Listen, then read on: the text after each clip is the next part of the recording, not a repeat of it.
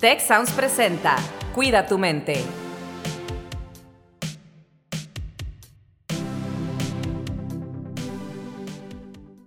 Hola, ¿qué tal? Les doy la más cordial bienvenida a un episodio más de su podcast Cuida tu mente. En esta ocasión me acompañan varias personas para tratar un tema que yo creo que muchas personas alrededor del mundo, en los diferentes países que nos escuchan, gracias por ello, estarán viviendo. Y el episodio de hoy se llama ¿Tu graduación te causa ansiedad? Y para ello tenemos a Lucía Tarriba, que es estudiante. Lucía, bienvenida, ¿cómo estás? Tú ya habías estado con nosotros anteriormente. Bienvenida. Hola, buenas tardes. Muchas gracias por la invitación. Muy emocionada por el episodio. Gracias, Lucía. Pues también tenemos a Fari, que es estudiante también de el TEC de Monterrey. Fari, bienvenida, cuida tu mente. Hola, hola, muchas gracias por esta invitación y estoy muy emocionada porque justo es mi primer episodio. Qué bueno, pues bienvenida Lucía Fari representando a toda la población estudiantil del TEC de Monterrey. ¿Qué tal, eh? Qué responsabilidad. y bueno, tenemos también de este lado acompañándonos a Marco del Ángel, que es el líder, el director regional del Centro de Vinculación y Desarrollo Profesional en el campus Guadalajara, región Occidente. Marco, ¿cómo estás el día de hoy? Hola Carlos, gracias, gracias por la invitación. Gracias Lucía Fari por, por compartirnos y muy emocionado para poder escucharles y conversar un poco. Y bueno, tenemos también a uno de nuestros especialistas del área de bienestar estudiantil, representando también al campus Querétaro, Julián Nájar. ¿Cómo estás, Julián? Muy bien, también muchas gracias por la invitación. Lucy, Fari, Carlos y Marco, estoy muy contento de compartir esta charla con ustedes. Pues bueno, a toda nuestra audiencia les comparto que yo también me encuentro el día de hoy en el campus Querétaro. Entonces estamos transmitiendo, grabando y todo desde acá del campus Querétaro. Y Lucía está en Monterrey. Lucía, ¿estás en Monterrey?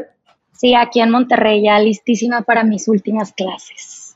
Muy bueno. Pues iniciamos contigo, Lucía, ya que andas tocando el tema de tus últimas clases. ¿Cómo te sientes al respecto? No, pues principalmente muy emocionada. Eh, siento que llevo ya muchos años que me siento un poco lista para graduarme, la verdad. eh, muy emocionada, un poquito nerviosa porque sí siento que es un cierre de etapa completamente y que soy una persona completamente distinta a quien era cuando empecé la carrera hace como seis años. Entonces, eh, sí, emocionada, nerviosa, sintiendo como que esta presión de, de que, ok, ahorita ya me toca maquinar mi vida. ¿Cómo la quiero? ¿Qué es lo que quiero acomodar? ¿Y cómo tomo esta responsabilidad de esta libertad que ya tengo, ¿no? Que ya no tengo un plan o un camino muy marcado. Pero emocionada, la verdad, bastante, muy lista. Qué bueno, sí, me da mucho gusto. Y Fari, ¿tú qué tal? ¿Cómo lo estás viviendo? Ay, Carlos, pues la verdad es que no me la creo, no, no creo que esté pasando todo esto tan rápido. Yo me acuerdo en mi primer día de clases dije, no, voy a disfrutar las clases al máximo, todas y cada una de ellas, no voy a faltar a clases, no se logró tanto como creía, pero sí, ahorita que digo ya el día de mañana es mi última clase, pues sí es muy emocionante, como que ya estoy así de, ay, no, ¿y ahora qué sigue y qué viene? Y exámenes, obviamente ese es el estrés que sigue ahorita, proyectos, pero después es el verdadero estrés, el saber qué vas a hacer, a dónde te vas a mover, de qué vas a vivir, cómo vas a ser adulto y sobrevivir. no sé, muchos nervios que vienen posterior a, a dejar las clases, pero igual como Lucía, estoy muy emocionada, estoy a la expectativa, estoy nerviosa, lloro, me río, muchas emociones encontradas. Ah, pues qué interesante, muchas gracias por, por abrir y compartir su experiencia, sus emociones acá con nosotros. Y me gustaría también que nuestros especialistas, tanto del área de bienestar como el Centro de Vinculación y Desarrollo Profesional, pues nos compartieran más que sus experiencias o ponerlos a recordar la época en la que se graduaban, ustedes trabajan con nuestros estudiantes, nuestros estudiantes, y de seguro escuchan algunas de estas cosas, al menos, de lo que nos comparte Lucía y Fari. Marco, ¿qué te suena? ¿Te suena familiar? ¿Es nuevo? ¿Hay diferencias? De repente hablamos de que, oye, que la pandemia, que esto, que lo otro, ha cambiado antes de la pandemia, después de la pandemia, eso que escuchamos de Lucía de Fari, o qué escuchas normalmente desde tu trinchera acerca de, cómo se sienten nuestros estudiantes. Gracias, Carlos, y gracias, chicas, por compartirnos. Fíjense que desde el centro de vinculación hemos escuchado o escuchamos estas conversaciones de manera cotidiana con las graduaciones, ¿no? Cuando se van acercando aunque escuchamos estos temas de manera cotidiana, porque usualmente el TEC pues gradúa cada periodo académico, ¿no? Cada agosto, cada diciembre, eh, pues cada historia es, muy diferente, cada historia es muy importante. Y es cierto, eh, entiendo que cuando eres estudiante, cuando tienes 20, 22 años y quizás llevas 15 años siendo estudiante, ¿no? Llevas por 15 años desde la primaria o desde antes, ¿no? Llevas asistiendo a la escuela, compartiendo con tus profesores, compartiendo con tus amigos.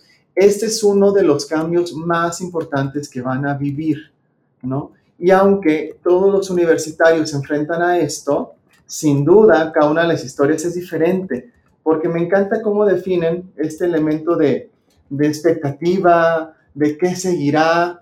La decisión que ustedes tomen en esto va a ser de su plan de carrera algo diferente. Entonces sí, sí lo he escuchado, sin duda, pero me emociona muchísimo poder acompañarles, poder escucharles y poder compartir también un poco de estos momentos de transición, porque sin duda no están solos. Y, desde el área de bienestar, qué decir, eh, son, son discursos que se escuchan muy seguido en, estudiantes que están a punto de egresar, también en estudiantes que están a punto de egresar de la preparatoria, pero, pero rescato y destaco principalmente el, lugar y el, momento en el que se encuentran los estudiantes de profesional. Porque como bien dice Marco, quizás al terminar una etapa previa académica sabríamos o podríamos esperar qué, es lo que eh, podríamos esperar de, lo que sigue. Sin embargo, el terminar una etapa académica para ingresar a una etapa laboral puede implicar muchísimos cambios.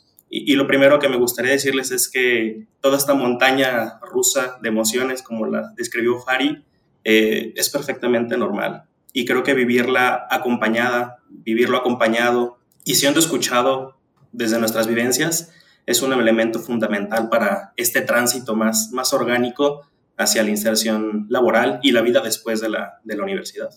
Fíjate que acabas de decir algo que se me hace bien interesante, Julián. Eh, señalabas que también hay estudiantes de, preparatoria, de bachillerato, como le dicen en otros lados, ¿no? Que están a punto de graduarse. Pero qué interesante esto que, dicen, porque seguramente pues en unos meses también hay gente de primaria, secundaria, bachillerato que están graduándose. Pero como bien señalas, pues bueno, saben que lo que sigue es otro grado de la escuela, otro nivel de la escuela, otra parte académica. Pero para el caso de Lucía y Fari, ahorita que nos comenten, no sé si están pensando a lo mejor en alguna maestría, en seguir estudiando alguna maestría aquí o en el extranjero o algo, ahorita nos comentan, o la parte esta laboral, de ingresar al mundo de, pues, de las empresas, de las organizaciones, o tal vez están pensando en iniciar, o tal vez ya iniciaron, su propio negocio, su propia empresa, ser emprendedoras. ¿Qué nos puedes comentar respecto a Fari? ¿Dónde te encuentras? Pues estoy justo terminando esta etapa de prácticas profesionales. Realicé estas todo un año en una empresa aquí en Querétaro y justo este viernes se termina mi contrato y estoy buscando como estas opciones. En lo personal me gustaría como primero entrar al mundo laboral para poder explorar qué me gusta, en qué soy buena, a qué me quiero dedicar y con base en eso tomar una decisión de hacia qué quiero estudiar la maestría, que es algo que me gustaría. Y en algún momento también intentar o ver estas posibilidades o prestaciones de alguna empresa en la que esté para que justo ¿no? me apoyen como con esa parte de la maestría, ya sea aquí en México o en el extranjero.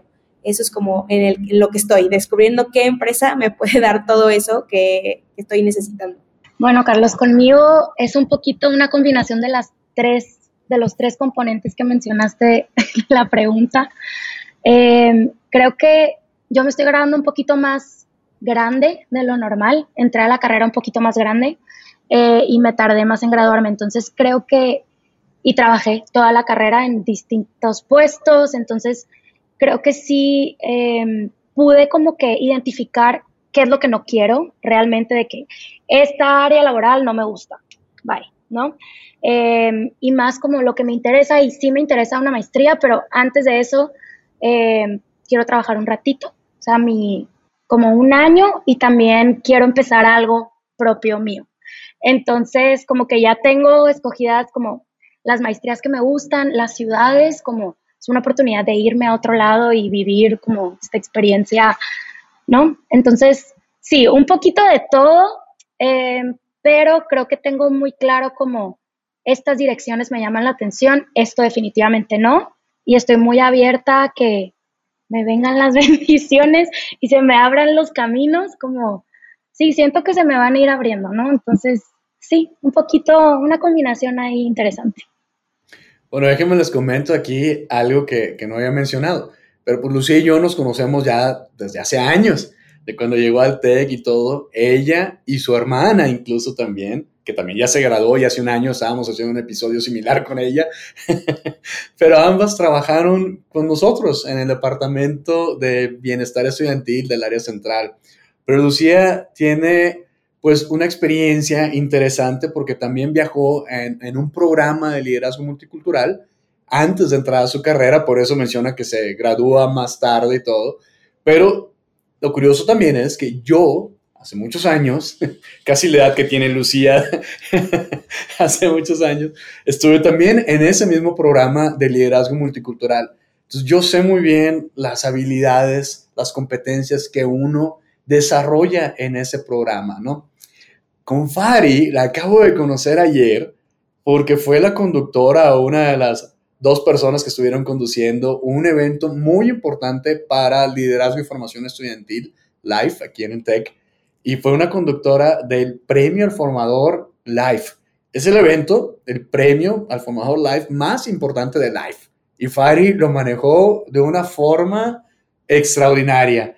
Así que bueno, ahorita nos dices también que estudie cada una, pero quería preguntarte primero a ti, Marco, ¿qué tan importante es ahora en este mundo laboral al que probablemente salen, o tal vez de emprendedoras, como dice eh, Lucía también, que tengan experiencias laborales previas. Nuestro modelo Tech 21 busca mucho ese contacto con lo que llamamos socios formadores, que son empresas y organizaciones.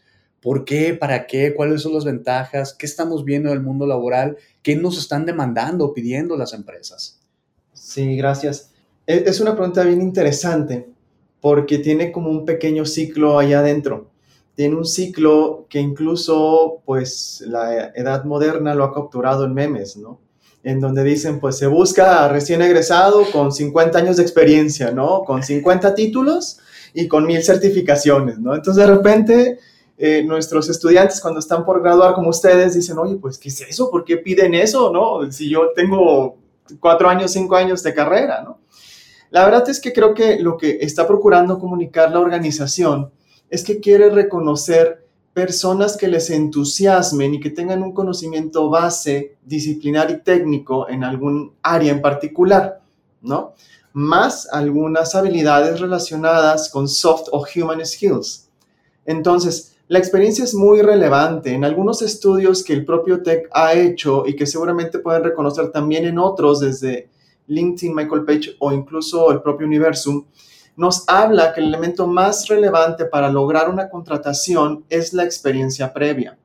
Europa, por ejemplo, tiene un programa que se llama Co-op, en donde precisamente procura que los estudiantes se inserten con algunos elementos que acá en, en, este lado del mundo pues le llamamos internships o prácticas, ¿no? Yo les escucho a ambas y digo, bueno, pues tienen ustedes bastante experiencia, sin duda van a lograr insertarse en el mercado laboral. El tiempo en que esto suceda puede variar por la industria e incluso por las decisiones que ustedes tomen. Sin embargo, la experiencia se vuelve tan relevante de tal forma que ustedes pueden decir a la organización o a la comunidad que tienen una base desarrollada y que sobre esa se va a construir el resto del perfil profesional. Y aquí solo quiero hacer una acotación bien interesante. Uh, Farid mencionó una palabra que después Lucía la complementó genial. Me encantaría descubrir y explorar. Y dijo Lucía, yo ya sé que no me gusta.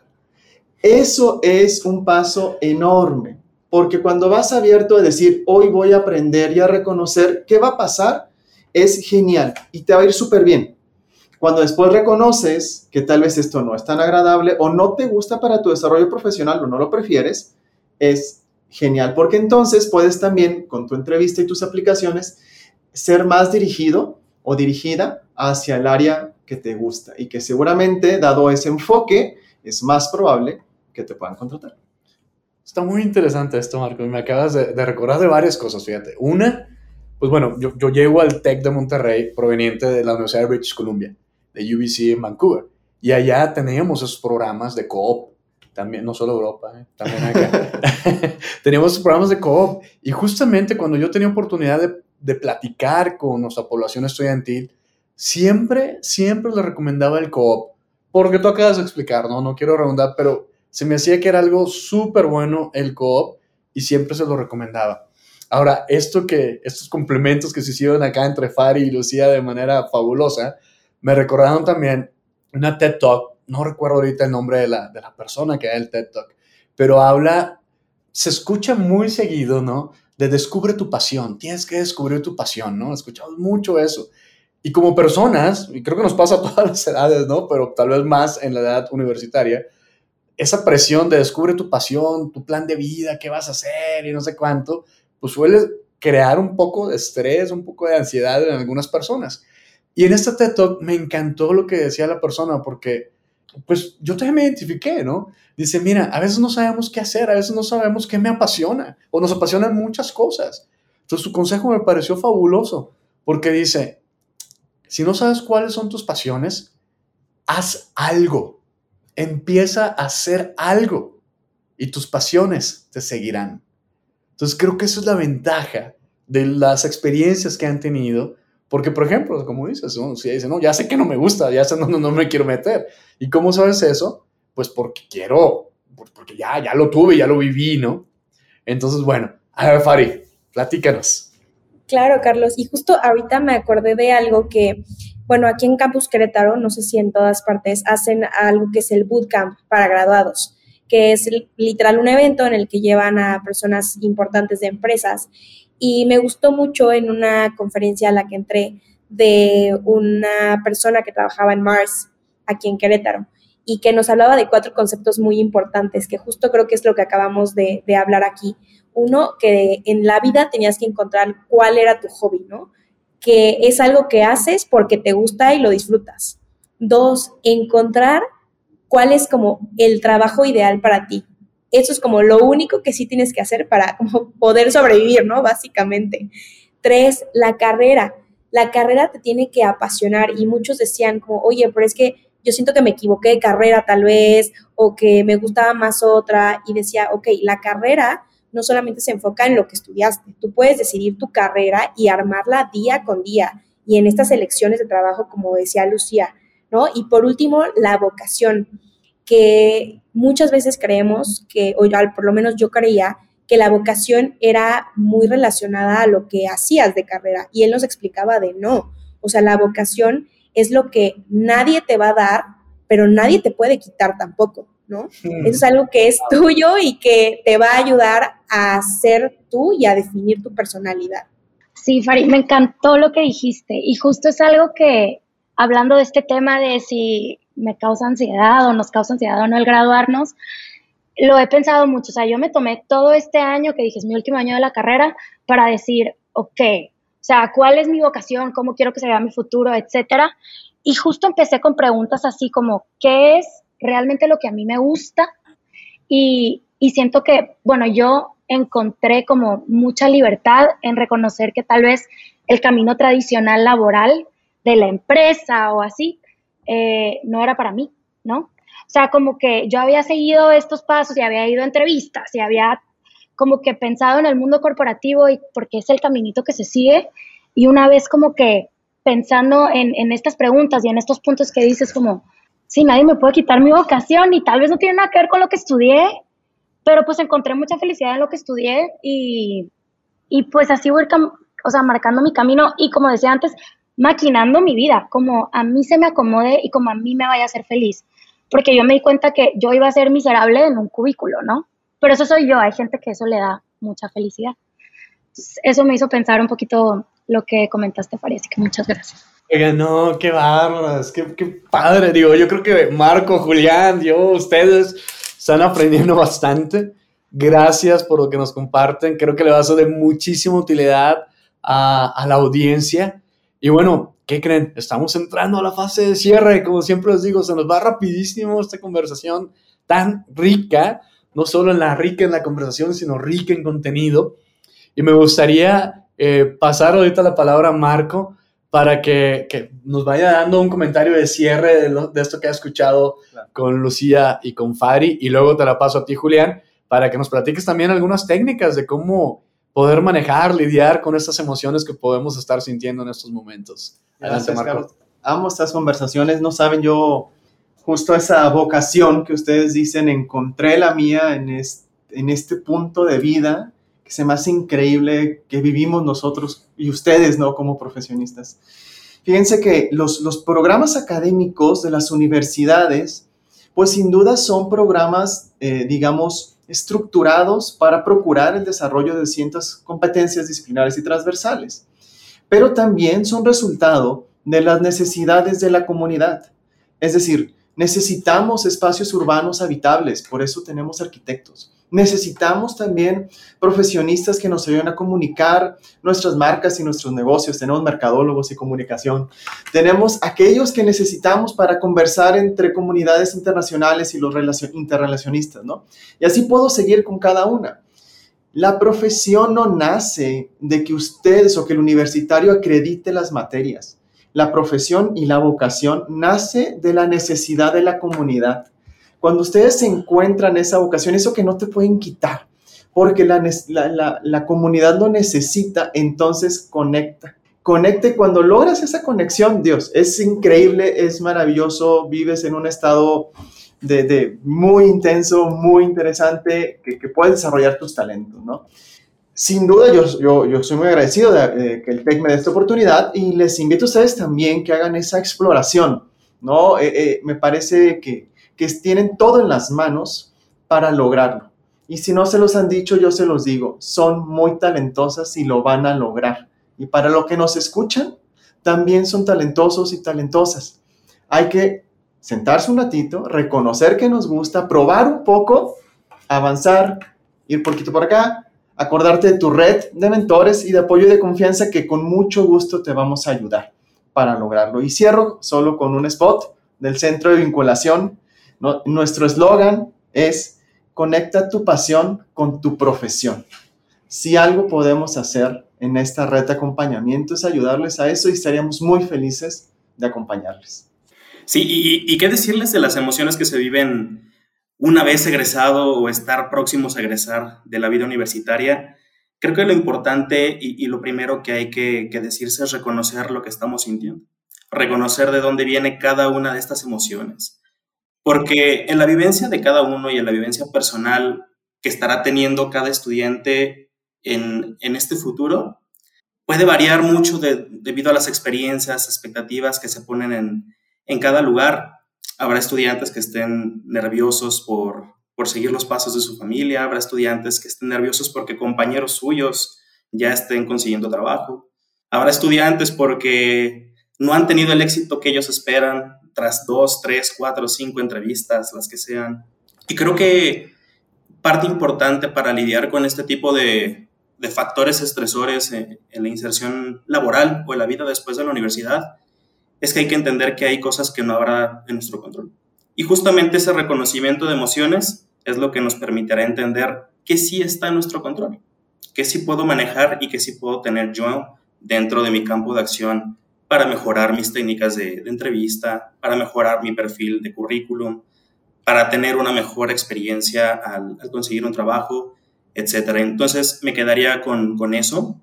Y también como, como spot publicitario del Departamento de Bienestar, el decirle a todos y todas aquellas estudiantes graduadas, eh, no están solos, exactamente el que queremos eh, será y seguirá siendo parte de su formación ahora profesional Así que cuenten con nuestro apoyo. Y, por último, me gustaría cerrar con un mensaje que una vez yo, próximo a egresar de mi carrera hace algunos años, me dijeron que, que mi trabajo es mi ocupación, no define lo que soy.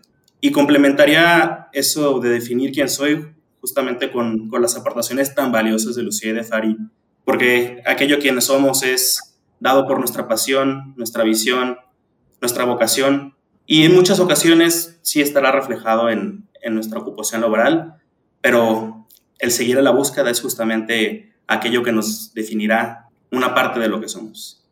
Muchas gracias, Julián. Y generalmente terminamos el episodio preguntándole, en este caso a nuestras invitadas, ¿qué se llevan? ¿Qué se llevan? O sea, hay algo que les gustaría compartir así en este cierre para ustedes, para sus compañeros, para toda la gente que se gradúa, pero sobre todo ustedes, ¿qué se llevan de este episodio? Fari, empezamos contigo. Gracias, Carlos. Creo que lo que me llevo es esto que acaba de decir Julián, que hay que aceptar que muchas veces no todo está bajo nuestro control y entender que no estamos solos, solas, que todos y todas que se están graduando pasan por esta etapa y en lo personal algo que he descubierto es que estoy lista, estoy lista para lo que viene, para la etapa de adulto, de profesionista y creo que todos y todas lo estamos. Lucía.